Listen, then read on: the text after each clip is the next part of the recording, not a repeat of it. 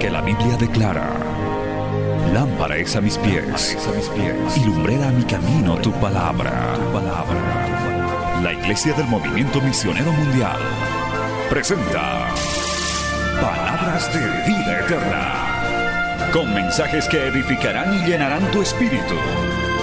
Con ustedes, el mensaje de hoy.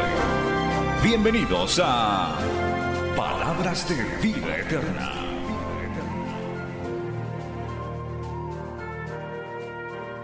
Amén. A mí me gusta ese término porque a mí me gusta más la enseñanza que la predicación, pero uno tiene que hacer obra de evangelista y de todo lo que toque hacer. Amén. En el capítulo 24 de Génesis vamos a hacer un retrato hablado y lo llamaremos el perfil de un siervo fiel. ¿Cómo les dije? El perfil de un siervo fiel. Escuche pueblo. Usted hoy va a aprender a identificar con este retrato bíblico un siervo fiel y verdadero. No siempre un siervo es el que usa un micrófono, sale por las pantallas de la televisión. Hay personas ignoradas que están allá, que no son notadas y hacen, como le dijo la, la cumbre al abismo, retándola. Dice que la cumbre miró hacia abajo al abismo y le dijo, yo desde aquí arriba observo el nacimiento y la puesta del sol. Aquí suben los alpinistas y clavan la bandera de la victoria en mi cúspide. Aquí se toman las fotografías que los, inmortalizan. Aquí ocurre, aquí arriba ocurre todo lo de importancia. ¿Y tú ahí abajo qué haces? Y el abismo le respondió, yo desde aquí abajo te sostengo. Amén. Sencillamente. ¿Cuántos alaban el nombre de Jesús? Y Dios bendiga ese, ese, ese pueblo que nos sostiene. ¿Cuántos alaban al Señor por ellos? Y esa cantidad de esos miles y miles de creyentes que están allá en las casas que no pudieron venir. Hubo zonas que no vino ni siquiera, hermano, solamente el presbítero. De algunas zonas, como es el Amazonas. Por ahí vi al hermano Wilmar, no pudieron venir más. Es difícil, pero desde allá nos sostienen con la oración. Ustedes y yo vamos a estudiar hoy cómo identificar a un siervo fiel. Vamos a hacerlo y yo les invito para que leamos, eh, oremos primero a Dios. Es nuestra costumbre leer y luego orar. Vamos a hacerlo a la inversa. Vamos a orar y luego leemos. ¿De acuerdo? A usted, obrero, le va a ayudar esto a evaluarse. A los que les gusta autoproclamarse siervos, que un verdadero siervo generalmente no lo hace. Alábete el extraño y no tu propia boca, el ajeno y no tus labios. Amén. No hace falta tampoco. El siervo de Dios no necesita decirlo. Otros lo admiten. Entonces nos va a permitir evaluarnos hoy y yo espero que esta enseñanza contribuya en ustedes y en ustedes porque allá hay una cantidad que en tiempos no lejanos estarán aquí abajo en la platea también. Porque ustedes, muchos de ustedes y nosotros estuvimos allá primero, ¿recuerdan? Ahora usted carga un carnecito que le dicen pastor y usted pasa para acá y ya se pone una, una corbatita. Dios lo bendiga por eso, pero allá hay muchos que vendrán. ¿Cuántos alaban a Jesús? A muchos de ustedes Dios ya los tiene en la mira. Aquí hay un pueblo con un llamamiento divino. ¿Cuántos alaban el nombre de Jesús? Esta no es una obra para uno ser un adorno, una pieza decorativa en la iglesia. Aquí todos somos útiles en las manos del Dios del cielo. Oremos pues a Él que nos bendiga en este momento. Amado Padre Celestial, gracias por llegar a este momento y oportunidad, oh Dios, de abrir las páginas de tu santa y gloriosa palabra. Señor, te bendigo por este pueblo que en esta mañana ha venido para adorarte, por las alabanzas que de aquí han subido delante de tu presencia. Te bendigo además por cada pastor, por cada obrero, por aquellos que anoche no habían llegado, pero que hoy ya están aquí con nosotros. Te recuerdo a aquellos que no pudieron venir por circunstancias de salud o por la economía o por otros factores ajenos a su voluntad. Te pido que los bendigas. Señor, concédenos tu bendición en este día Impártenos, oh Dios, tu gracia, ya que la de anoche ya pasó, ya es historia. Necesitamos de nuevo tu bendición y tú eres un Dios que no te cansas de derramar continua y permanentemente tu favor, tu ayuda sobre nuestras vidas. Te ruego tu asistencia, Padre, que pueda transmitir de parte tuya aquello que has puesto en mi corazón para este pueblo y concédenos hoy, oh Dios, ser ayudados, amonestados, instruidos haz con tu palabra, Oh Dios, que tu espíritu la aplique a nuestra condición, a nuestra necesidad y bendigas a todos. A este pueblo que ha venido, a esta cantidad de jóvenes, aún de esta niñez de adolescencia que nos oye en los cuales tú tienes tus ojos puestos para bendecir esta nación que tanto la necesita, Señor. Muchas gracias, Jesús. Amén. Gloria al Señor. Siéntense y por favor tenga su Biblia abierta en el capítulo 24 del libro de Génesis. Yo les voy a hablar de Eliezer o Eliezer, como usted lo quiera llamar, el perfil de un siervo fiel. En el capítulo 24 de Génesis no encontramos su nombre, pero por allá en el capítulo 15, para hacer un poquito de historia, Abraham hace alusión a él. Permítame, porque ese es el modelo que vamos a, a tomar. Y como los humanos tenemos la predisposición a imitar, ¿cierto que sí? Uno siempre le gusta y simpatiza con aquellas personas que, que, eh, son del perfil de uno. ¿Verdad, hermanos? Por eso ustedes los mecánicos, admirando a los, a los ingenieros mecánicos y todo, los deportistas, a las estrellas del deporte, amén, los de la farándula a, su gente y hasta tratando de imitarlos en sus ademanes, en su vestimenta, en todo, en, su, en sus actitudes. Yo pienso que uno, aunque envejezca, hay gente a la que uno debe imitar. Y la Biblia autoriza, amados míos, imitar a aquellos. Bendito sea el nombre del Señor, ¿verdad que sí? La fe de los tales imitar. Y el apóstol Pablo fue muy honesto, muy humilde y muy consciente cuando dijo, sed imitadores de mí, así como yo lo soy. ¿De quién? De Cristo, gloria al Señor. En el capítulo 15 pues de Génesis, usted encuentra que después de estas cosas vino la palabra de Jehová a Abraham en visión y le dijo, no temas, Abraham, yo soy tu escudo y tu galardón será sobremanera grande. Y respondió Abraham, Señor Jehová, ¿qué me darás siendo así que ando sin hijo y el mayordomo de mi casa es ese Damaseno Eliezer? Dijo también Abraham, mira que no me has dado prole y he aquí que será mi heredero un esclavo nacido en mi casa. Luego vino a él palabra de Jehová diciendo, no te heredará este, sino un hijo tuyo será el que te heredará. Alabados al Señor. Muy bien. Aquí Abraham pues hace alusión a su criado. Se llama Eliezer y era damaseno. O sea, había nacido en Damasco. No era una persona que tuviera de pronto dentro de sus venas la estirpe de Abraham no era una persona que formaba parte de la familia, sino un criado que había venido hacía tiempo y había crecido dentro de ellos. Este hombre, Abraham, le reclama a Dios y le dice, si me vas a dar muchas promesas, al yo no estar, el único que podría disfrutarlas sería este Damaseno Eliezer. El Señor le dice, no Señor, hay otro que te va a heredar que es tu hijo, bendito el nombre de Jesús. Pasan las páginas y llegamos al capítulo 24 sea bendito el nombre de Jesús. Pasa el tiempo y este hombre, eh, Eliezer, era Abraham ya viejo y bien avanzado en años. Y Jehová había bendecido a Abraham en todo. Y dijo Abraham a un criado suyo, el más viejo de su casa, el que les acabo de mencionar. Oigan ustedes, a este criado, el más viejo, que era el que gobernaba en todo lo que, lo que tenía pon ahora tu mano debajo de mi muslo. Y aquí se describe, más o menos para que tengamos una idea de quién era este hombre, el más viejo de los criados. Llevaba años con Abraham. ¿Cuántos alaban el nombre de Jesús? Vivir con un hombre del perfil de Abraham se requeriría, hermanos, tener una estructura también adecuada. Usted sabe que hay personas que no duran mucho en nuestra casa, aparte pues de nuestra familia. Inclusive algunos no duran mucho en las iglesias. Para una persona adaptarse al perfil pastoral, al manejo de, una congregación por parte de un pastor y a, la relación interpersonal se requiere que haya afinidad. Sea bendito el nombre de Jesús. Porque no pueden andar dos juntos si no estuvieran de acuerdo, dice la palabra. Así que este Abraham, como temeroso de Dios, impartió principios a este Damaseno y él los captó. Alabanzas al nombre de Jesús siendo una persona no de la familia, entendió, se amoldó al hogar, a la familia, al estilo de vida de este nómada que era Abraham, que Dios le había llamado. Ahí empezamos a ver que el verdadero hombre, el verdadero siervo, tiene una estructura, una formación personal.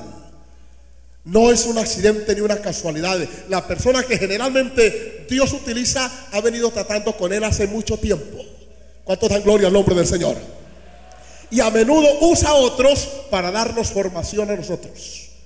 Yo he hablado en algunas zonas de mi pastor Juan Barrera, por ahí está, Dios lo bendiga. Dios lo usó para darme mucho, mucho molde, alabado el nombre del Señor, hace casi 30 años atrás. Así que aquí tenemos a este hombre al lado de Abraham. Tal vez criados vinieron y se fueron.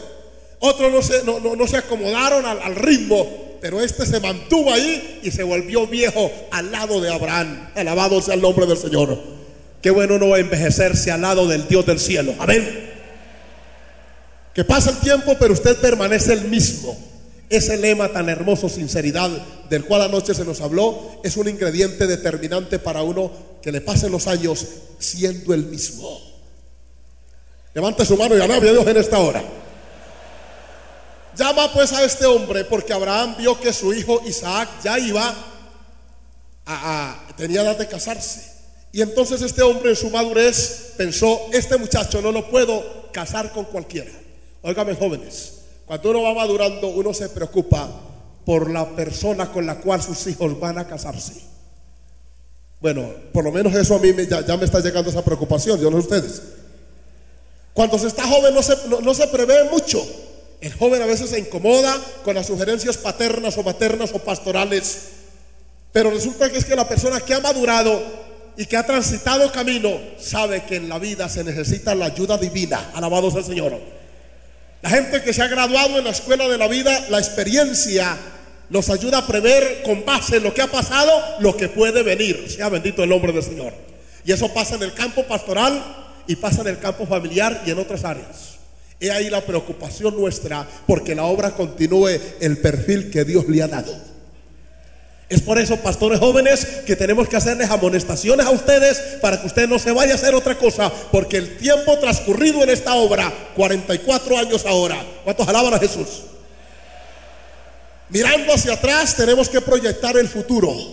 Si dejamos esto de cualquier manera y no hay palabra de amonestación, en 5, 10 o 15 años, quién sabe qué sería. Y ahí la preocupación que asaltó a Abraham cuando se sintió enfermo, tirado en una cama y vio que su hijo Isaac ya tenía edad de formar hogar. Llamó a este hombre, el más viejo de su casa, y le dijo, pon ahora tu mano bajo mi muslo. Era la forma de hacer un pacto. Y te juramentaré por Jehová, Dios de los cielos y de la tierra, que no tomarás para mi hijo mujer de las hijas de los cananeos, entre los cuales yo habito, sino que irás a mi tierra y a mi parentela y tomarás mujer para mi hijo Isaac. El siervo fiel generalmente es confiable se le asignan responsabilidades que no se le dan a cualquiera otro. Podemos alabar al Dios del cielo, hermano. Amén. A usted se le va a asignar de acuerdo a su fidelidad, a su perfil, a su entrega. Estos hombres que están aquí, que son los presbíteros, tienen la responsabilidad, ellos lo saben, de evaluar con lupa su conducta para poder eh, propiciar un ascenso ministerial en su caso. Ellos no pueden. En función de su responsabilidad, promocionar porque, porque, hay un, porque hay un vínculo amistoso. Hay que mirar más al fondo, sea bendito el nombre del Señor. Abraham pudo haber sacado un criado más, hombre más dinámico. Cuando uno va envejeciendo, las fuerzas se le agotan, el metabolismo empieza a sufrir los efectos propios de la vejez. Y a este hombre le dijo, venga, usted es la persona encargada, nada más ni nada menos que de buscarle esposa a mi hijo Isaac. Tremenda tarea. Y usted ha sido comisionado para atraer, aleluya, para preparar la, novia. ¿Cuántos alaban el nombre de Cristo? Ustedes saben que el sentido figurado y bíblico es la iglesia del Dios del cielo. Uno no puede pues hacer lo que quiera. Uno como pastor no puede, óigame, con todo respeto y base bíblica se lo digo, manejar la iglesia con criterios individuales o personales. Debe manejarla con el criterio bíblico, el de la palabra del Señor. Uno tiene que saber a quién le entrega el micrófono en el púlpito. ¿A quién responsabiliza de la alabanza y la adoración en la congregación y en la iglesia? Porque usted está preparándole la novia al cordero. Alabado el nombre del Señor. Oigan esto. Oiga pueblo, usted que están ahí, anoche se nos hablaba la palabra de estar pendientes cómo se va manejando esto por lo delicado que es.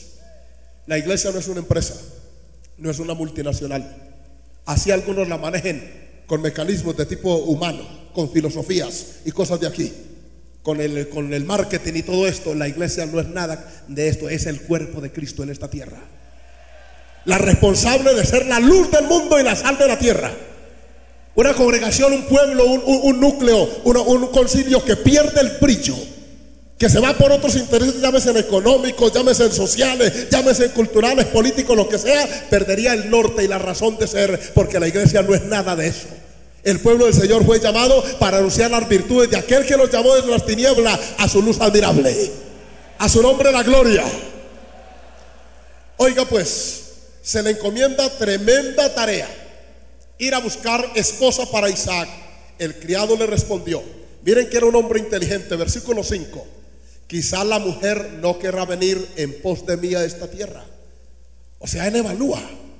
Él dice, esto es muy difícil. ¿Cómo voy yo a buscar la esposa para, para alguien si de pronto yo hago esa función, pero ella tiene iniciativa, tiene voluntad? Ella puede determinar venir o no venir. ¿Qué hago? ¿Llevo a, a tu hijo o qué hago? Dijo, guárdate. Miren ustedes el verso 5, repito.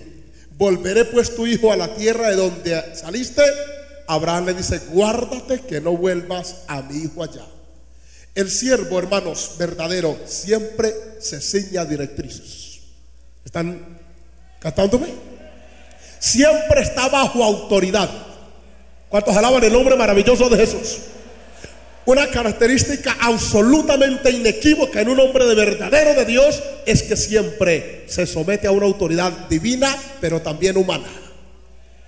¿No dicen amén el pueblo allá arriba?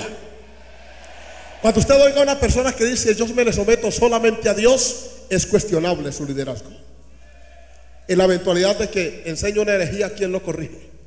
En la eventualidad de que tenga problemas de carácter administrativo, ¿quién le llama la atención? Alabanzas al nombre del Señor. Toda persona que aspira a autoridad estará bajo autoridad. El Señor Jesucristo elogió a un, centurión romano porque con un argumento muy convincente pidió que fuera, que le sanara a su criado. Jesús le dijo, yo voy a ir y lo voy a sanar, pero de pronto el hombre le dijo, no hace falta que vayas a mi casa. Y enseguida expuso el argumento, dijo, yo soy hombre puesto bajo autoridad. O sea, yo sé lo que es el manejo de autoridad. Es más, tengo soldados bajo mi mando. Y llamo a uno y corre. Le suena la chancleta, como dijo el llanero ahora aquí. Alabado el nombre de Jesús. Y ve y va hace esto y lo hace. Así de fácil se maneja cuando se tiene autoridad. Cuando se tiene autoridad, se está bajo autoridad, se tiene autoridad. Amén, hermanos. Así que el problema, le dijo el centurión, es que yo manejo soldados, manejo tropas, pero no tengo autoridad sobre las enfermedades, ni sobre las influencias satánicas. Eso le toca a usted. Usted es el indicado. Jesús dijo, aleluya. ¿Cuántos alaban el nombre del Señor? Ese, él comparó y dijo, así como yo mando a un soldado y me obedece, usted manda la enfermedad, la muerte, lo que sea. Así que no hace falta que vaya, diga aquí. Y ya, listo, Jesús dijo, ni en Israel he hallado fe de tal magnitud. Esto de someterse a la autoridad, de estar bajo autoridad. Y les digo esto porque yo hace 10 años vivo aquí en Bogotá. Y uno se preocupa de ver tanta proliferación de grupos e iglesias. No porque sintamos competencia, porque a cada uno Dios le da lo que es para uno. Alabado el nombre del Señor. ¿Sabe qué preocupa? Que hay personas que nadie los manda. Alabanzas al nombre del Señor. Nadie tiene control sobre ellos, nadie les pide cuentas. Y a uno necesita que lo llamen humanos, además de Dios, y le digan, da cuenta de tu mayordomía. Sea bendito el nombre maravilloso de Jesús. Eso es bueno. Aquí tenemos un hombre bajo autoridad y él evalúa todas las circunstancias. Entonces, les dan instrucciones específicas. Alabado sea el Señor. Jehová Dios de los cielos que me tomó de la casa de mi padre y de la tierra de mi parentela y Abraham les pone y me habló y me juró y me dijo a tu descendencia en esta tierra, él enviará su ángel delante de ti y tú traerás de allá mujer para mí. Escúcheme, la persona que está bajo autoridad no tiene por qué modificar las órdenes por el camino. Uno debe cumplir lo que le digan que haga. Si le quedó mal, el problema es del que lo, el que lo puso a hacer ese trabajo. Porque a veces queremos arreglar las cosas por el camino. ¿No fue eso lo que le pasó a Sara, la esposa de este Abraham? Es que la experiencia acumulada, amén, Esperó y como no llegaba ligero el, hijo prometido, se le hizo tan fácil y cambió los planes. Ustedes conocen esa historia. Dijo, aquí está esta criada, convive con ella, le dijo Abraham, y cuando el niño nazca sencillamente despido a la criada y quedamos con el muchacho. Y ahí está el hijo. Pero Dios no trabaja de esa manera. Dios tiene su, su propia estructura, su propia línea. Alabe al Dios del cielo, hermanos. Oiga, qué bonito cuando hay gente que le cree a Dios y hace lo que le manden. Usted no se crea problemas. ¿Sabe cuándo los crea uno? Cuando hace lo que no le manden. Sea glorificado el nombre del Señor. Amados, aquí está este criado, pues, del cual estamos tomando su perfil como ejemplo. Y el hombre vuelve y le dice en el versículo 8: Y si la mujer no quisiere venir en pos, le dice Abraham, y si la mujer no quiere venir en pos de ti, serás libre de este mi juramento. O sea, usted no se vaya, no vaya a alterar la versión por el camino, que es lo que a muchos les pasa o nos ha pasado, ¿verdad que sí, hermano? Por hacer lo que no nos han mandado hacer. A mí me ha pasado. Me pasó que uno a veces altera el programa porque a uno le parece mejor para ahorrarse de pronto tiempo, costos. Entonces modifica el esquema y resulta que le salen las cosas mal. Y después para tener que venir con vergüenza y decir, hermano, perdóneme, fue porque no hice como usted me dijo. Levante su mano y alabe al Dios de la gloria. A su nombre. Bueno, aquí está pues eh, eh, eh, todo este trato con ellos. Entre los dos, entonces el criado puso su mano debajo del muro de Abraham, su señor, y le juró sobre este negocio. Y aquí arranca el criado hasta aquí están con Abraham y ahora se separan para ir a cumplir al pie de la letra la comisión encomendada. Yo no quisiera estar en los zapatos de este. Ir a buscar mujer para otro. Si tal vez le ha costado trabajo conseguir la propia, porque aquí no dice que era casado. Alabado el nombre del Señor. ¿Cierto que es complejo, pastores? Amén. A veces nosotros nos metemos a ayudarle a buscar esposa a los jóvenes de la iglesia, a las muchachas de la congregación, y eso es un problema, alabado el nombre del Señor. Uno tiene que orientarlos para que ellos tomen sus propias decisiones con el temor del Dios de la gloria. Amén. Se va el hombre, tomó diez camellos de su Señor y se fue tomando toda clase de regalos escogidos de su Señor. Y puesto en camino llegó a Mesopotamia, a la ciudad de Nacor. Y me imagino ese hombre por todo ese camino orando. Cumplir órdenes no es fácil, pero es la única manera como uno se forma es cuando uno está bajo autoridad, hermanos. Juventud que ha venido a este evento, sométase a la autoridad, eso le trae a usted bendición y provecho. Es bueno, porque eso le crea una estructura de dependencia. Eso lo enseña a uno a, aleluya, a, manejar órdenes y a usted no, no se tiene problemas, ni en el trabajo, ni en el estudio, en ninguna parte. La gente que no se acostumbra, miren que la filosofía actual le está haciendo mucho daño a los muchachos de hoy por la excesiva libertad que les estamos dando. Los psicólogos modernos se han inventado el trauma y aquello que de la, de la crisis adolescente. Yo leí eso es después de, de mayor edad. Y yo crecí en un hogar de 10 hermanos. Yo nunca oí ese término. Mi papá era un paisa de esos radicales. ¿Sí o no? Algún psicólogo hubiera dicho, van a traumatizar a ese muchachito. Y le quiero decir que si hay cosas que yo agradezco, es el Padre que Dios me dio, alabando, alabado el nombre del Señor. Fue tanta mi gratitud que cuando él fue llamado a la presencia de Dios, sin titubear ni un solo momento, asumí la responsabilidad de mi casa con apenas 19 años de edad.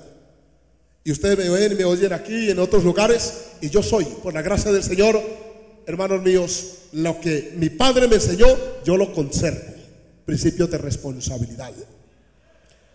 Cortando caña en ese plan del valle, me tiraba las cañas encima y esa pelusa me molestaba y el sudor me, me, me, me, ardía eh, en las cortadas de la caña esa. Y él me miraba a los ojos y me decía, no puedo darle más, hay que ganarse la vida honestamente. Nunca se coma un bocado de yuca que usted sabe que se lo quitó a otro. Dijo que cuando usted se siente ante un plato, sepa que ese plato usted se lo ganó limpia y honestamente. Yo conservo eso aquí en mi cerebro. Que cuando usted consiga una esposa, me decía, nunca esa pobre muchacha se vaya a ir a lavar ropa para mantener un vago, un holgazán. Esa carga nunca me la llevaré yo, me decía.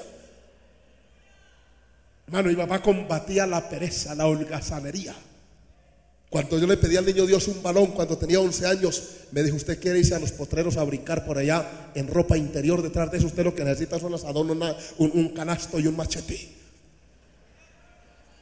Hoy miro para atrás y digo gracias a Dios por aquello. A mí no me traumatizaron, por el contrario me formaron. Alabanzas al nombre maravilloso del Señor. Esta generación que se acostumbró a hacer lo que quiera, que no se les puede decir nada, es que porque se traumatizan. Y no solamente a nivel familiar, a nivel eclesial. Cuánto creyente no madura y se estructura porque vive buscando donde le toleren su tipo de conducta y su forma liviana y cobarde de vivir, hermano. A uno le hace falta que le digan, como me dijo una vez un evangelista en un pueblo llamado Fortul, me miró y me dijo, porque yo fui a su culto y exhortó a aceptar a Cristo y yo lo pasé y me dijo, no vienes a aceptar a Cristo. Le dije, no, usted no me puede obligar. Me dijo, te va a cargar el diablo. Lo dijo ese evangelista a mí, alabado sea el Señor. No solamente que eres un inconverso, sino que eres un rebelde y eres hasta maleducado. Yo le dije, ¿usted para qué se mete en la vida mía? Entonces déjeme quieto. Dijo, voy a orar por ti para que Cristo te salve y te transforme y te haga nueva criatura. Y cuando salí del culto tomó mi nombre y le dije, bueno, mire, ese hombre empezó a clamar y hoy después me lo encontré y es cristiano, alabado el nombre del Señor. Es que eh, eh, eh, el hombre me encontró cristiano, me felicitó y me dijo, eso está bien. A uno le hace falta que, le digan las cosas, pastor. No se moleste. Haga, mire, este hombre dijeron, usted no, ah, no, modifique el, el, programa, haga lo que le mande. Arranca este pobre hombre. Ay, hermanos. Y aquí lo vemos en el versículo 11. Oiga, e hizo arrodillar los camellos fuera de la ciudad junto a un pozo de agua a la hora de la tarde, la hora en que salen las doncellas por agua. Parece que había viajado todo el día. En el versículo 12, aquí ora, miren que el siervo es una persona espiritual. Es la espiritualidad la que hace sensible a una persona. Es la comunión con Dios la que le permite a uno recibir la palabra. El creyente, ustedes lo saben, que no ora, que no tiene comunión con Dios, no le es fácil aceptar un mensaje espiritual, lo prejuzga, lo cuestiona. Es su relación con Dios la que sensibiliza al hombre, a la mujer, para recibir el mensaje del Dios del cielo, precisamente. Aquí tenemos un hombre orando. Él tenía iniciativa, tenía voluntad propia. Y aquí lo vemos tomando, hermano, la iniciativa. Ya no está Abraham. Las órdenes ya están dadas. Ahora pues Jehová, Dios de mi Señor Abraham. Mire con qué reverencia lo trata. Versículo 12. ¿Me están siguiendo, verdad? Dame, te ruego, el tener hoy buen encuentro y haz misericordia. ¿Con quién? El verdadero siervo generalmente no habla de sí. Siempre habla de aquel que lo llamó y lo tomó por soldado. No alardea de lo que tenga o de lo que Dios le haya dado. No. Da tristeza ver. Yo he visto, hermanos, y con dolor personas que alardean hasta de la ropa que usan. En las cámaras de televisión hace algún tiempo vi un hombre que mostraba, mientras le enfocaban los camarógrafos los zapatos, 1200 dólares, 800, mostrando todo lo que tenía. Qué triste que uno no tenga sino unos zapatos para mostrar. Triste el hombre de Dios que lo único que tiene para mostrar es un Mercedes-Benz o un BMW, no tiene más. Si lo que uno tiene para mostrar no es sino de tipo material, uno es un pobre, ciego, miserable y desnudo, hermano. Porque si hay cosas que es efímera, son las cosas materiales. ¿Cuántos alaban el nombre del Señor? A su nombre. Yo que viajo por esos pueblos, uno va a Miraflores, Guaviare, uno va por allá a, a a Cartagena del Chairá, por allá a San Vicente del Caguán, y uno ve a la gente, muchos que andan con una cadena gruesa de oro ficticio. Uno ve vendiendo por allá en esa zona de cultivos ilícitos y uno ve muchos que se abren la camisa y se cuelgan una cadena. Y yo cuando los veo digo, este pobre persona, lo único que tiene para mostrar es esa cadena. No tiene más. La exhibe de una manera pública. Él quiere que sepa que tiene cadena o reloj grande amarillo. Amén. No tiene más. A mí me inspira compasión la persona. Los verdaderos valores de una persona no están por fuera, están dentro. Pueden alabar al Dios del cielo. Lo que vale en usted no, no, no, no está ahí externo visible, está más allá, bendito el nombre de Jesús. Jóvenes, que cuando usted vaya a fijarse en su futuro cónyuge, mire qué hay dentro de él, no lo que se pone. No como de pronto se peina todo. Amén. No, eso, eso con los años puede pasar a un segundo plano. ¿Sabe qué vale? Lo que hay por dentro. Y aquí tenemos un siervo que tiene estructura, Que no se pone a decir, uy, mire lo que me metieron. El hombre dice, Señor, mi siervo, tu siervo Abraham, concédeme. Por favor, cumplir esta norma, por, concédeme cumplir mi parte, Señor, ayúdame. Y aquí está el hombre orando, y aquí yo estoy. Y mire la señal que coloca en el verso 13. He aquí yo estoy junto a la fuente de agua, y las hijas de los varones de esta ciudad salen por agua. Sea pues que la doncella a quien yo dijere, baja tu cántaro, te ruego para que yo beba. Y ella respondiere, bebe y también daré de beber a tus camellos. ¿Oyeron esta señal? Esta no es la señal que puso una jovencita enamorada en una iglesia hace unos años. Señor, si es tu voluntad que me case con el hermano Julano, que él venga hoy con camisa blanca, pantalón negro y corbata vino tinto. Y los jóvenes de esa iglesia los sábados usaban ese uniforme para participar en el culto. Y entonces cuando ella lo vio que llegó, dijo, es tuyo, Señor, gracias. Esas son señales pueriles, infantiles, hermano. Gente que vive de cualquier cosa que si Dios les, les habla se bañan o si no, no se bañan. Uno tiene que tener estructura y madurez, hermano. Si es que el baño es tan elemental y tan básico para la salud, hermano, como, como el aire y como todo lo demás, alabado el nombre del Señor. Uno no puede regir la vida por caprichos, de irse a una iglesia que le digan cualquier profecía y le, y le cometen cualquier cosa. Mire, hace poco ustedes oyeron nacionalmente la noticia Aquí están los pastores que yo llamé para corroborar eso, porque a mí me llamaron de una revista de aquí de la capital a preguntarme eso. Por ahí salió por los medios, hasta por internet lo leí, de una falsa profeta por allá que se llevó un grupo por allá en los llanos, para la selva, por allá se los llevó. perecieron dos personas. Todo por hacerle caso a una persona desubicada mentalmente. En ninguna de nuestras iglesias estuvo por ahí de culto, pero como son gente que no son siervos, y lo triste es que hay quienes le creen. Vino con una falsa profecía, se llevó como 10 o 12 personas por allá para una selva, que porque Dios le dijo esto y lo otro, y por allá lo rescató la fuerza pública. Pero ya habían perecido dos de ellos. Ahora ese problema está en fiscalía y lo están manejando las autoridades. Todo por, por no tener la formación, la dirección que uno debe tener del Dios del cielo. El siervo hay que evaluarlo, hay que ver cómo actúa. Si ora, sabe hermanos obreros que este pueblo, que vinieron con ustedes, muchos de ellos, que usted es una persona que ora al Señor, que usted es un hombre espiritual, que usted gasta tiempo buscando la dirección divina. Alabanzas al nombre del Señor. Miren qué tremenda señal coloca. Esto no es fácil. Que la doncella que venga aquí, que yo le pida agua, me dé agua.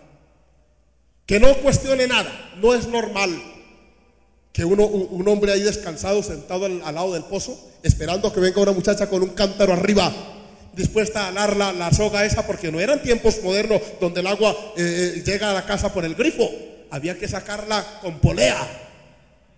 Esa muchacha pudo haberle dicho, bonito este hombre, todo un caballero, es usted el que en vez de tener el balde lleno y ofrecerme, ¿cierto? Que el principio general es que el varón preste favores y no que se lo solicite a una dama y más un favor de esta naturaleza tan pesado. Pero el hombre dijo más, que me debe ver a mí y que luego mire esta recua de camellos que eran 10, ¿cierto? Ahí dice el versículo 10 que eran 10 camellos. Y que diga tranquilo, hay para usted y ahorita saco también para estos camellos que habían estado caminando todo el día. Esa será, oiga, eso sí se llamo yo una señal de verdad. Amén, hermanos. Es, que Dios, Dios responde de una manera, hermano, mire, cuando hay una persona que quiere hacer la voluntad de Dios, Dios le habla. A mí me ha impactado, inclusive he contado en algunos casos el testimonio que nos contó un americano allá en Atlanta hace como tres años, no recuerdo bien. Nos llevaron a un restaurante allá con el pastor Henry. Y entonces me dijo, pastor, en haga la oración por el alimento. Y yo normalmente no lo hago como ustedes, pero yo oré en voz audible y di gracias a Dios por esa comida que estaba muy buena. Y un americano estaba allá y oyó la oración y se vino y me preguntó algo en inglés y yo, yo no entendí, pero el hermano me interpretó. Y él me preguntó que, que me felicitó más bien, que qué bueno ver una persona orando públicamente, que hacía tiempo él no veía gente dándole gracias a Dios por el alimento. Que él cuando niño iba a una iglesia y a través del intérprete charlamos allí y él nos contó que él tuvo un pastor en la década de los años 30, es un hombre ya de bastante edad Dijo, mi pastor le hablaba a Dios. Y mire que si le hablaba, que una vez llegó a un supermercado grande, a un mall que llaman allá, y cuando él eh, iba entrando al, supermercado, Dios le habló al oído y le dijo, entra a ese lugar y párate de cabeza en la última, en el lugar que yo te diga. Pararme de cabeza, sí señor, pon la cabeza. Y dice, mi pastor era de poco pelo así como usted. Amén. Alabado sea el Señor. Ah, pues el pastor entró, miró y había varias filas frente a las cajas registradoras y había una fila con poca persona y el Señor le dijo al pie de, la de, de esa última persona. Cuando él se paró allí, volvió Dios a decirle, ahí, te paras de cabeza. Eso no es normal. Usted dirá, ay, pero que, bueno, tú lo dices, Señor. Yo no soy otro sino un obediente o siervo. Dice que inmediatamente se inclinó, como pudo, puso la cabeza contra el piso y levantó los pies unos segundos y se mantuvo ahí en equilibrio un poquitito y luego y se paró y se sacudió la cabeza cuando vio que los dos que estaban adelante se abrazaron y empezaron a llorar. Y él dijo, me juzgaron por loco y les inspiré mucha compasión y lástima. Se fue y les dijo, perdónenme, yo sencillamente hago lo que Dios me manda. Hice esto porque Dios habla conmigo y me dijo, uno de ellos que era cristiano le dijo, no hermano, esto no es casualidad, este hombre es un ateo, está recién venido de Europa y hemos venido discutiendo de que la fila era larga. Y hace apenas cinco minutos me retó y me dijo, para yo creer que hay un Dios, como tú lo dices, y que la Biblia es verdad, tiene que pasar aquí algo fuera de lo común y corriente antes de que lleguemos a esa caja registradora. ¿Cuántos alaban el nombre de Jesús? Oiga, es que Dios es poderoso, hermano. Cuando Él encuentra recursos con los cuales trabajar, Dios hace su santa obra. Y el creyente, el cristiano le dijo, ¿qué puede hacer? Dijo, si alguien entra ahora, antes de que terminemos de llegar a la caja, y se para de cabeza aquí, pone los pies para arriba, lo que tú dices es verdad, existe Dios, y aquí mismo me haré cristiano. Y, mientras ellos estaban diciendo eso, el Dios del cielo los estaba escuchando y le habló al siervo. Porque muchas veces Dios no hace lo que puede y lo que quiere es porque no encuentra recursos material con el cual hacerlo. Y los tres se abrazaron, oraron y condujeron esos dos cristianos y ese pastor a ese ateo que dijo él llegó a ser un fiel cristiano. ¿Sabe que me retó este hombre y me dijo, ¿usted es pastor? Yo le dije sí. Me dijo, ¿usted ha visto gente así? Yo le dije uno que otro. Me, me enfrentó. Y me dijo, yo me estoy volviendo viejo y de esta gente ya casi no he vuelto a ver. Tremendo. Hermanos, obedecer a Dios cuesta, pero vale la pena. Miren ustedes esta señal. Está el hombre diciendo esto, aleluya. Y aconteció que antes de que él acabase de hablar, he aquí Rebeca, que había nacido a Betuel, hijo de Milca, mujer de Nacor, hermano de Abraham.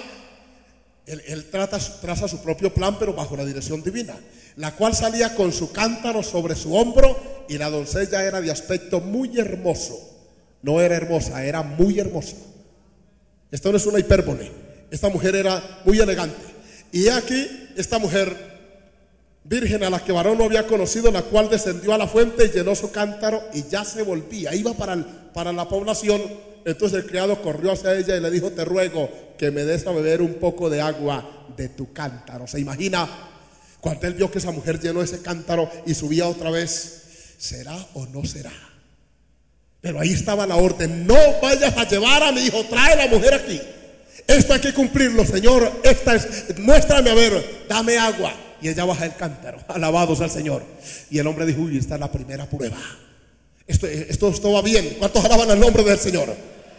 Oiga, llenó su cántaro y le, dio agua, le dice, dame de beber un poco del cántaro. Ella le dijo, bebe, Señor mío. Y se dio prisa a bajar su cántaro. Oiga, hermanita, ¿qué hubiera hecho usted en este caso? Se camina una hora o quizás menos, llena el cántaro que era de barro que de por sí pesa. Los recipientes eran de barro, de arcilla. Y luego lleno de agua, su peso se duplica, se multiplica. Y ahora ella baja y le da a ese forastero extraño, lo llama Señor y le llena la barriga de agua. Pero el hombre dice, bueno, esto como que me va bien. Amén. Ella le dijo, bebe, y le dio a beber, y cuando acabó de darle de beber, dijo, oiga, el verso 19, ¿me están siguiendo? También para tus camellos sacaré agua. Aleluya. ¿Cuánto levanta su mano y alaban a Dios? Y oiga la frase, hasta que acaben de beber, ¿cierto? O sea, voy a llenar y todos hemos, nosotros vivimos en un país donde hay camellos. Esos son típicos de, las tierras desérticas. Pero dicen que llenarle la panza a un camello de agua, como dijo una vez el pastor Aris, por allá está, eso es un camello. Amén. Esos animales tienen la particularidad de conservar el líquido. Precisamente Dios los, los hizo para ese tipo de climas y para, esa, para esas circunstancias. Y conservan el líquido. Y llenar 10 camellos hasta que se sacien. y una muchacha bonita. ¿Oyeron mujeres? Que lo haga por allá una que no es así, que es como regularcita, pues que saque agua. Pero una como esta que tenía muchas otras opciones, porque saben que hay unas que explotan su condición física. Y hay papás que desde pequeño, hermanos, le hacen un daño a sus criaturas, las programan para ser modelos y exhibirse como mercadería barata. Saben que se han ido jovencitas de las congregaciones a ser modelos por allá y a exponerse, que porque tienen un buen cuerpo. Saben que hasta la sociedad y el comercio discriminan a las que no tienen la bendición de tener una cara bonita, un cuerpo elegante. En cuantos avisos aparecen, se necesitan jóvenes bien presentadas, como si las que no tienen ese, favor no tuvieran la oportunidad. Esta mujer bonita sacando agua para alimentar un forastero sentado allí, hermano, ven descansando.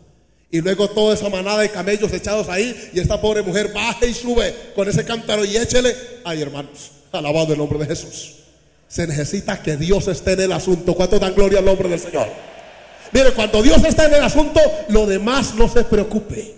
Porque el desespero de uno pretender hacer como a uno le parece basado en la filosofía actual, en, el mercantilismo actual. Esto es lo que está pegando, esto es lo que sirve. Esos son conceptos humanos. Donde Dios está, hermanos, Él guía las cosas. ¿Cuántos alaban el nombre del Señor? Es una preocupación mía y se lo digo en mi condición de pastor, hermanos. Ese afán de muchos de ustedes en, en traer lo que la gente le gusta y no lo que la gente necesita. Porque creemos que somos nosotros, es el Dios que hace la obra. A su nombre sea la gloria. Usted de la palabra cumpla el cometido para el cual Dios lo llamó y deje que Dios hará lo demás. Santo es su nombre para siempre. Alabado sea Dios.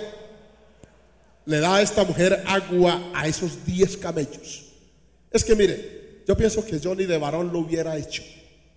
Con todo respeto, a usted no doy agüita, pero esos animales no son míos. O es que me los va a escriturar. Si quiere, hagamos la papeleta, como decimos en los llanos, ¿verdad? Y me quedo con los 10 camellos y los alimentos, pero darle agua gratuita.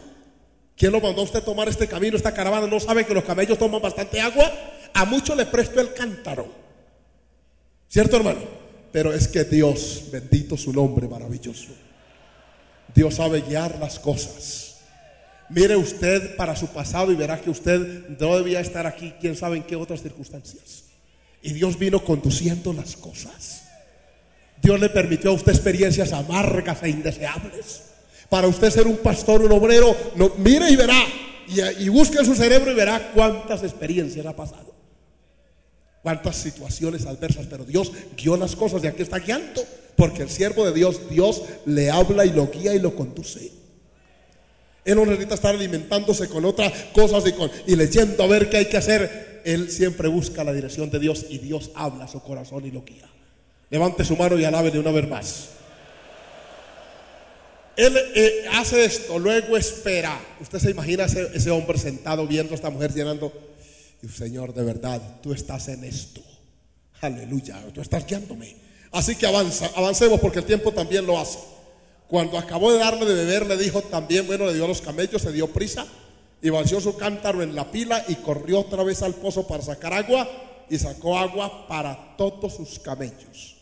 Versículo 21. Y el hombre estaba como maravillado, callando para saber si Jehová había prosperado su viaje o no. Aleluya. A su nombre. ¿Cuántos de ustedes, obreros, respetuosamente se lo digo, le temen a volver a empezar? Y creemos que porque tenemos una congregación de 100 personas, la próxima que recibamos tiene que tener 150 o 200. Hay quienes creen que es un retroceso volver a tomar un pequeño grupo para formarlo y ayudarlo. Hay quienes creen que siempre el liderazgo tiene que ser siempre en prosperidad. Hay que callar a ver qué es lo que Dios está haciendo. Porque a veces Dios usa personas, pero también usa escenarios y circunstancias. Amén, hermanos. Esta situación sucedió en el pozo, al pie de, de ese pozo, en un desierto árido, hermano.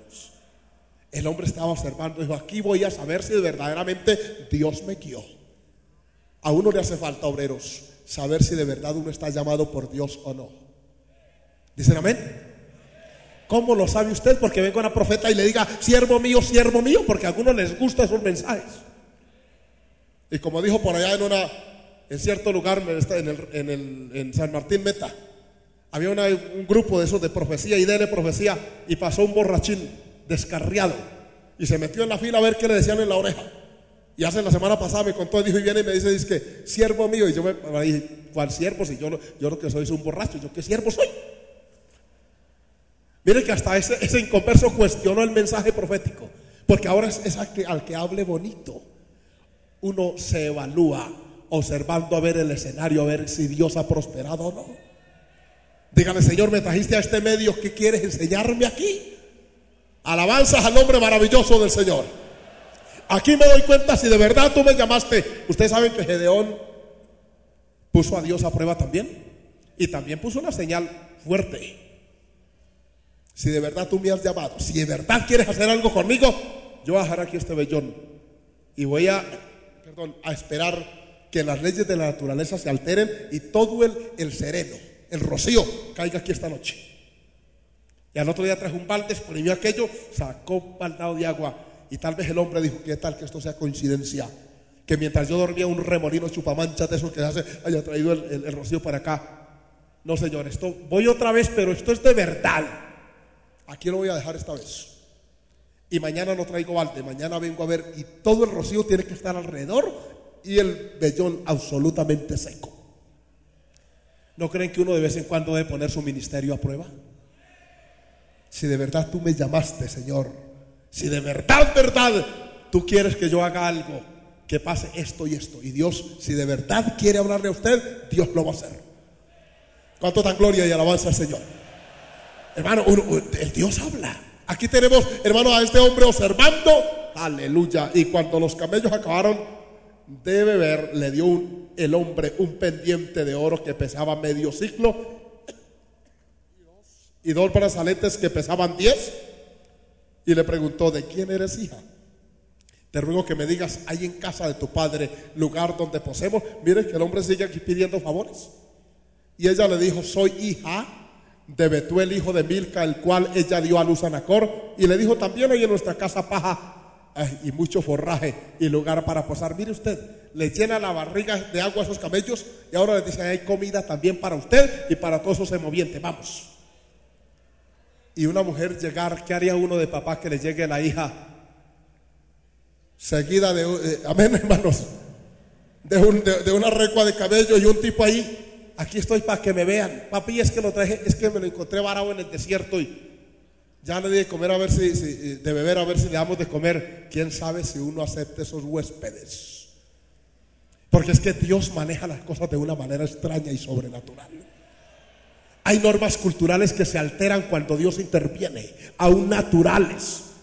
Amén, hermanos. Hay costumbres que pierden su vigencia cuando el Dios del cielo entra. Sea bendito el nombre del Señor. Aquí lo tenemos. Entonces, vamos. Y le dice también ahí, el hombre entonces se inclinó y adoró. Mire que él va guiando el programa. El siervo fiel siempre remite toda gloria al Dios del cielo.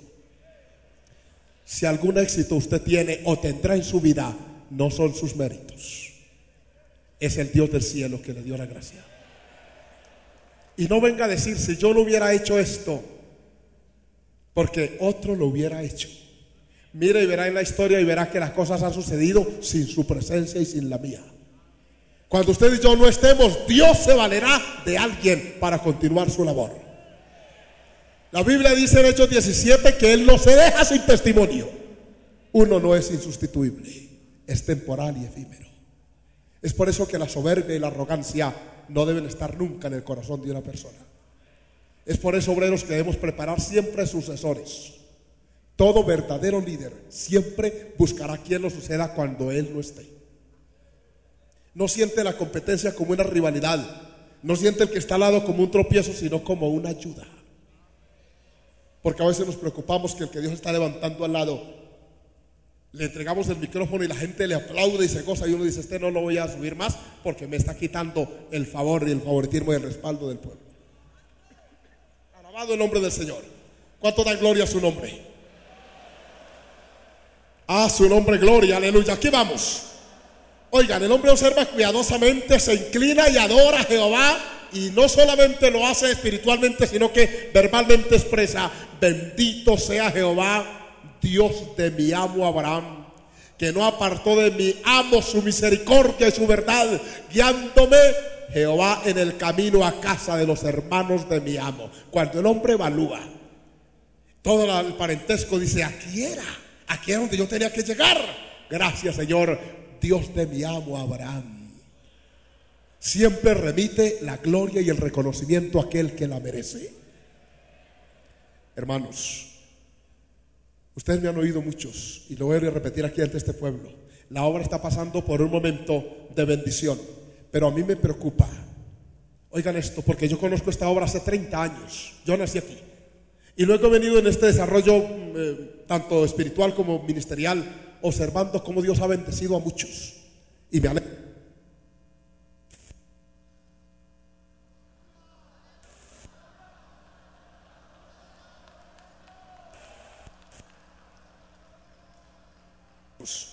alegra. que la pila de esto se agotó un poco, muestra que hay deficiencia ya de carga. Gloria al nombre del Señor.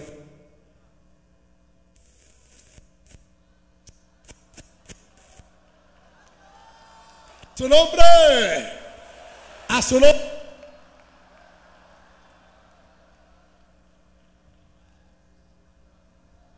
Ven.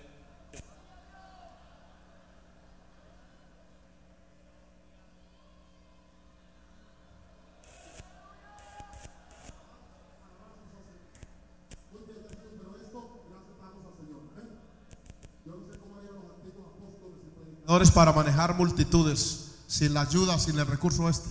Gracias, pastor. Usted se imagina a Pedro predicando en las multitudes sin micrófono. Amén. A todos los demás apóstoles de esa época y luego los reformadores, los predicadores que Dios levantó en toda su época. Y nosotros se nos va la pila, hermano. Amén. Ay, Dios nos ayude. Gracias a Dios por esto. Pues bien, estaba diciéndoles, amados míos, que aquí está un hombre dándole gracias a Dios, remitiéndole toda alabanza al Señor por eso. Aquí hay más, mire. Entonces, le da gracias al Señor, me guiaste a la casa de mi amo. Y la doncella corrió e hizo saber en casa de su padre.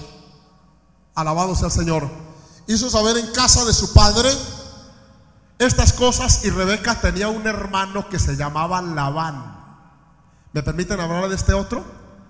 Porque así como hay siervos obedientes, este Labán tenía unas características. Permítame destacarlas. El cual corrió hacia afuera, hacia el hombre y a la, fuente. Y cuando vio el pendiente y los brazaletes en las manos de su hermana, y ella decía, así me habló aquel hombre, vino a él, y he aquí que estaba con los camellos junto a la fuente allá afuera, y le dijo Labán al criado este, ven, bendito de Jehová. ¿Cuántos alaban el nombre del Señor? ¿Están viendo a este otro?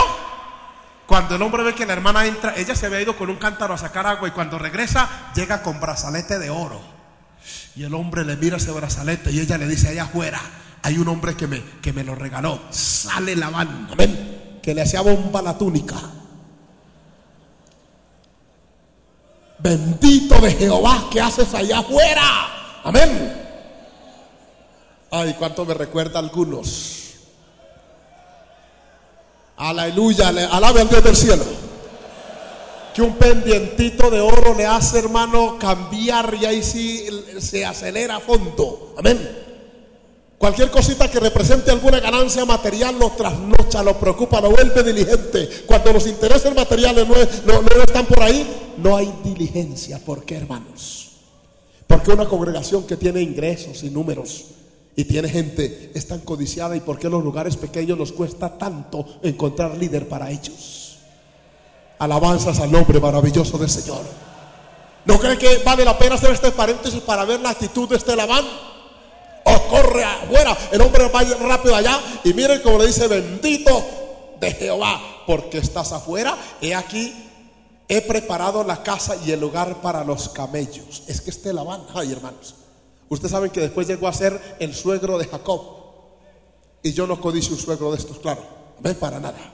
Este hombre le cambió el salario diez veces a Jacob y le facturaba todo lo comido por las fieras, lo perdido, se lo facturaba y se los devengaba del salario. Se lo dijo un día Jacob en una disputa que tuvieron. Así era la banda. qué triste que de pronto, hermano, mire el contraste. Mientras uno hay que entrega, el otro codicia. Si Rebeca no llega con, con brazalete, el hombre le dice, ¿quién es ese forastero? Es ese tipo por allá. Pero como él vio, y tal vez la mujer le dijo, y en esa bolsa que tienen en los camellos hay más, yo vi oro. Porque el hombre llevaba presentes y vestidos. Ahí, en ese camello. Y cuando él ve esos cabellos echados ahí y con, y con esas alforjas encima, bendito de Jehová, vamos, entra en mi casa. ¿Y cuánto le dicen, bendito de Jehová, vamos para mi iglesia porque tiene recursos? Y no sabe que de pronto esa persona le puede crear un problema a posterior. Amén, hermanos. Porque sabe que la persona que tiene muchos recursos, con los recursos influye positivamente en otros. Y esa persona está acostumbrada no a pedir favores porque tiene con qué comprar con lo que sea. Es probable que en una congregación pretenda utilizar su economía para manejar el pastor o el liderazgo de esa iglesia. Y hay quienes se dejan. Hay quienes le temen exhortar a un pecador porque tiene dinero y porque le deja ofrendas en eh, ahí. El siervo de Jehová no tiene nada que ver con eso.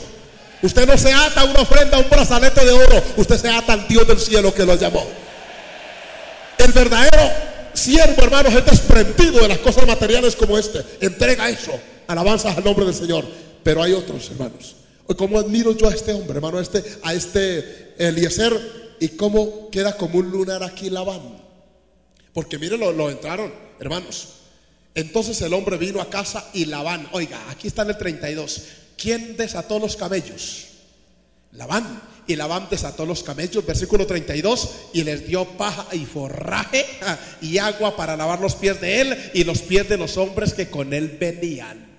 ¿Ha visto usted siervo diligente ahora? Amén. Mire usted, el hombre hermano entra en una febril actividad, revuela en cuadros, como decimos. El hombre da sus camellos y, ayuda a desenjalmar esos camellos. Y cuando suena el orito allí dentro, ese, el corazón de Labán palpitaba. Aleluya. Uy, no, no, es que esto es bendición de Dios. Mire lo que nos llegó ahora.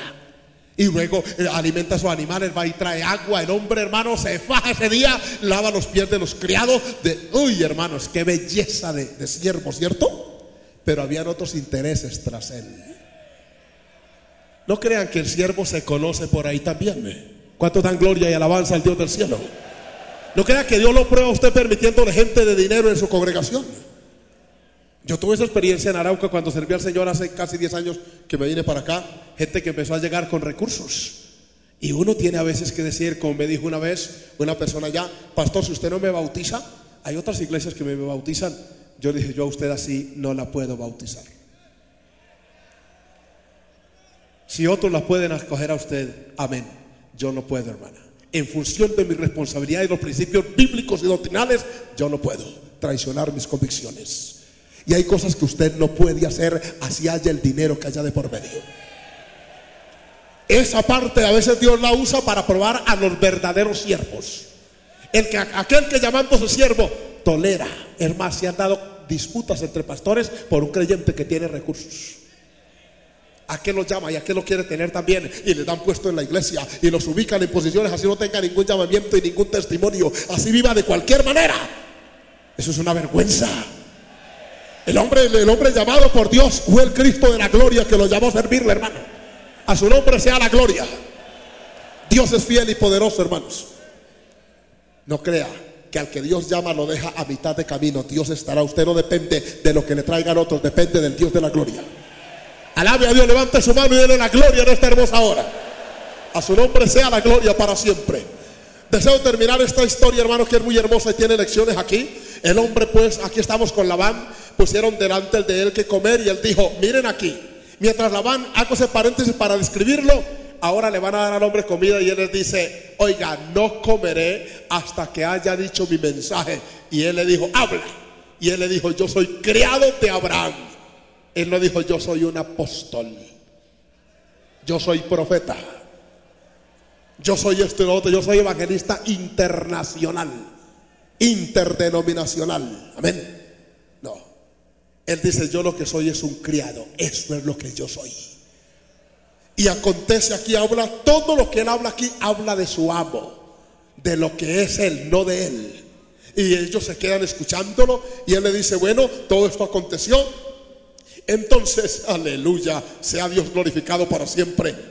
Versículo 50. Oiga, ahora pues si vosotros, 49, si vosotros hacéis misericordia y verdad con mi Señor, decláramelo. Y si no, decláramelo. Y me iré a la diestra o a la siniestra.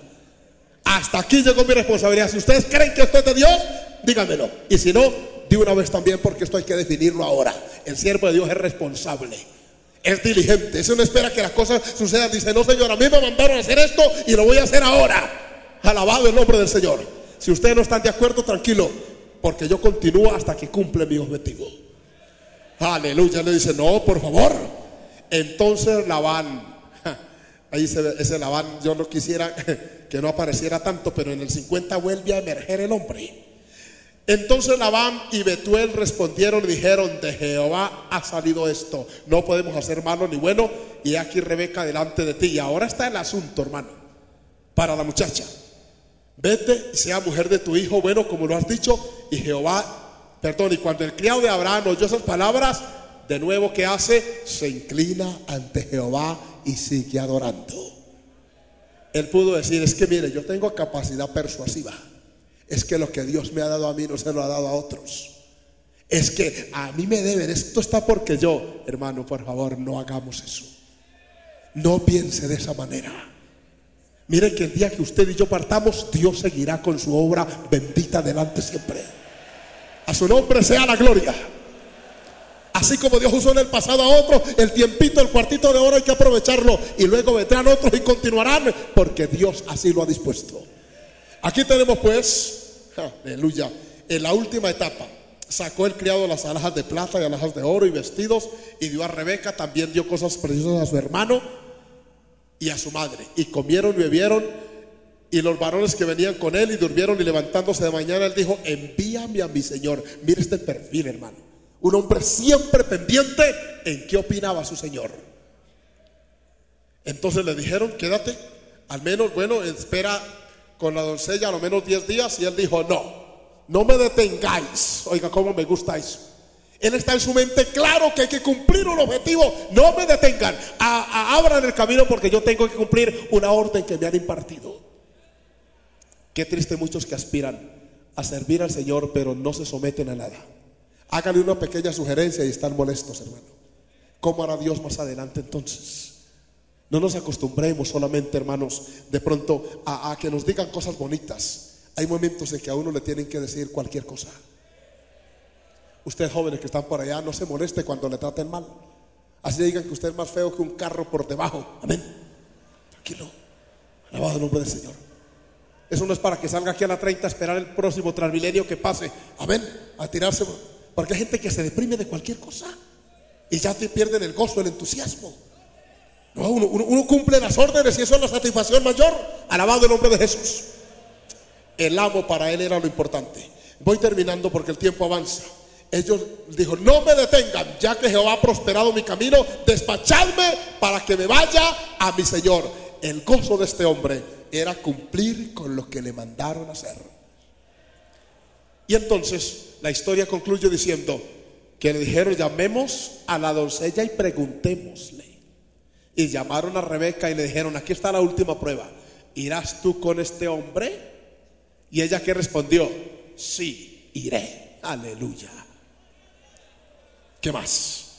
Entonces le dijeron a Rebeca, le dejaron ir a Rebeca, su hermana y su nodriza, y al criado de Abraham y a sus hombres, y bendijeron a Rebeca y le dijeron, hermana nuestra, sé madre de millares de millares, y posean tus descendientes las puertas de tus enemigos. Tremenda promesa esta, aleluya.